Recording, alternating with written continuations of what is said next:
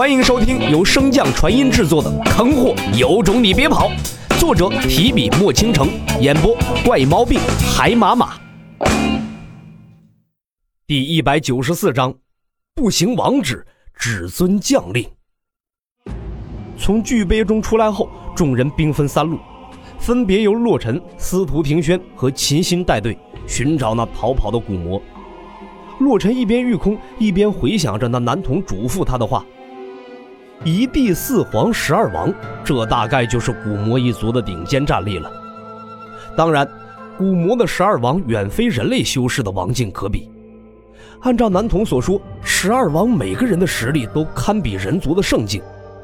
没错，就是人族在修炼体系中已知的最高境界——圣境。”洛尘最初得知这个消息的时候，满脑子都是浆糊啊。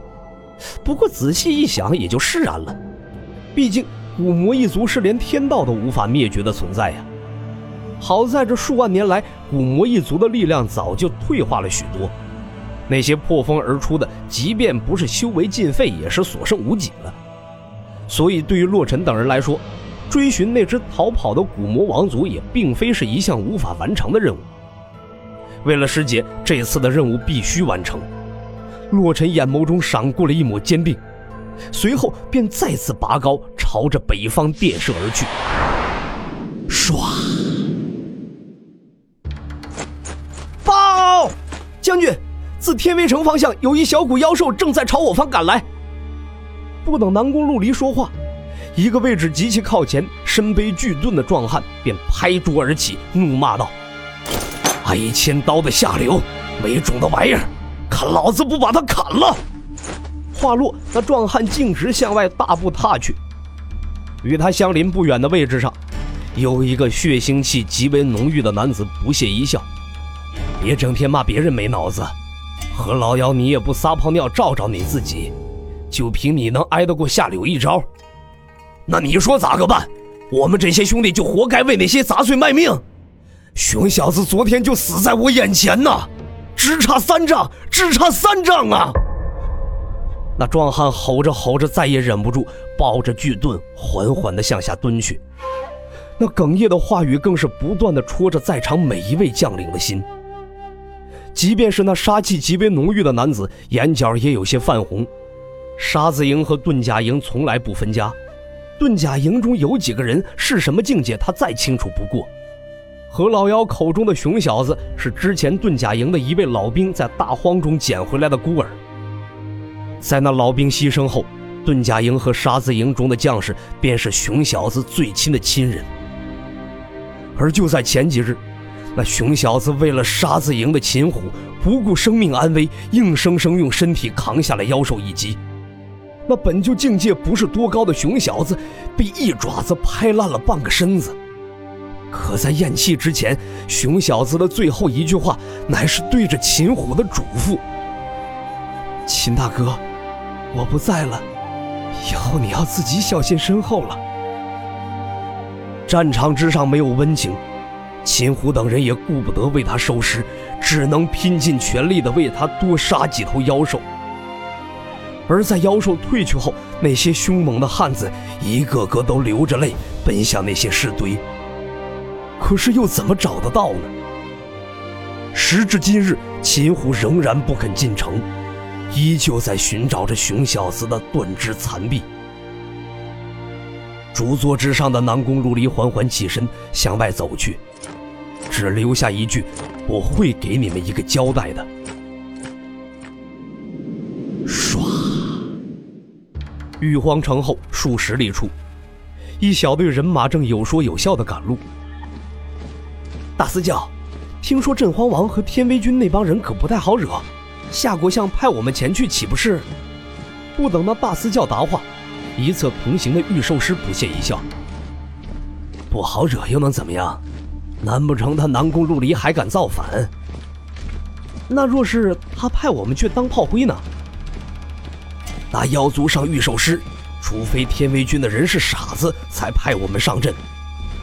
放心吧。”大司教和夏相早就为我们找好后路了，你只需要听令便可。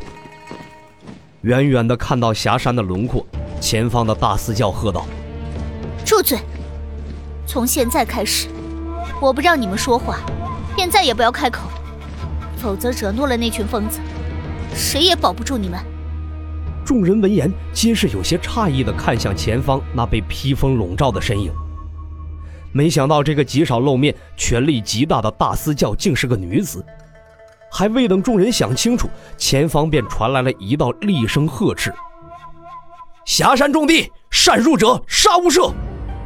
大司教身边的男子向前踏出一步，解释道：“这位兄弟想必是天威军中的一员吧？我们是奉国相大人之令前来增援的。什么国相？没听说过。我只认天威军的信物和令牌。”有则进，无则滚。那男子脸上闪过一抹怒意，不过还是好生解释道：“兄弟，我们是来帮你们的，又不是来害你们的。你看，滚！”不等男子说完，那隐于暗中的看守者便是怒喝一声，将其打断。男子正欲上前，便被前方的大四教拦下：“这是国主之令。”听洞庭女子的声音再次响起，随之出现的还有一张金色的诏书。将在外，军令有所不受，大荒重地，不行王旨，只遵将令。连国主的诏书都不敢接，朕皇王这是想要造反吗？我倒要回去好好跟下相反映反映，看看究竟是谁给你们的胆子。谁说你能走了？布阵！随着那名军士一声话落，周围不断的响起一阵簌簌声。众御兽师当即慌神：“你们真的想要造反？”可惜再也没有人回应他们的质问，有的是那不断响起的风声以及沉重的呼吸声。此时的天宫也不作美，一时间雷声大作，大雨倾盆而下。真荒王立于雷云之上。冷眼地看着下方的众人，他在等，等这群御兽师中有人率先出手。而在天威城的城墙之上，有一绿袍老者也在全神贯注地盯着霞山所在，他也在等，等着天威军中有人率先出手。一声极为逼真的兽吼声在御兽师中响起：“别动！”大司教闻言，顿时大喝一声。可本就战斗经验不足的御兽师却先他一步，向着那声音的源头发动了进攻。待攻击打出后，众人才看清了大雨之中的军士，明明就要遭受到攻击，可他却在笑。大四教自知势不可为，顿时全力爆发，向着远处遁去。可还不等他跑远，一只金色的巨掌从天而降。朝着人群之中重重拍下，一时间，喷血声、惨嚎声、骨头碎裂的声音不绝于耳。南宫陆离，一道极其愤怒的声音紧接着由远及近，迅速传来：“你竟敢抗旨！抗旨！本王没看到旨意，只看到了有人欲闯霞山，有人欲伤我天行国的好儿郎。”你可知他们是？不等他说完，镇荒王便打断道：“本王不需要知道，国主许诺过本王，神将之下皆可先斩而后奏。国相无事，便回去好好照看自家的后辈吧。”呵呵呵。夏柳看着那转瞬消失的身影，眼中闪过一抹杀意。而在数百里外，一道身影瞬间出现，不断的咳着鲜血。在他身边，一枚刻有上官的令牌蓦然炸裂。本集播讲完毕，感谢您的收听。如果喜欢，可以点击订阅哦，关注本账号还有更多好听的内容。还不快动动你的手指头！